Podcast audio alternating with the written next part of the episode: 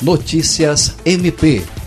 o Ministério Público do Estado do Acre, por intermédio da Procuradoria-Geral Adjunta para Assuntos Jurídicos, ingressou com ação direta de inconstitucionalidade em face da Lei Municipal de Rio Branco, número 2373, de 5 de novembro de 2020, que estabeleceu a prática de atividade física e exercício físico orientados por profissionais na área de educação física, com essenciais em tempos de crise ocasionadas por pandemias ou endemias. A Procuradoria-Geral Adjunta para Assuntos Jurídicos destacou que a ADI não tem o objetivo de determinar o fechamento de academias de ginástica, estabelecimentos afins ou espaços públicos destinados à prática de exercício físico, mas apenas dar fiel cumprimento à Constituição Federal e à Constituição do Estado do Acre, além da legislação em vigor que estabelecem que tal matéria é afetada exclusivamente ao Poder Executivo, e mesmo assim, nos termos da jurisprudência do Supremo Tribunal Federal, Federal,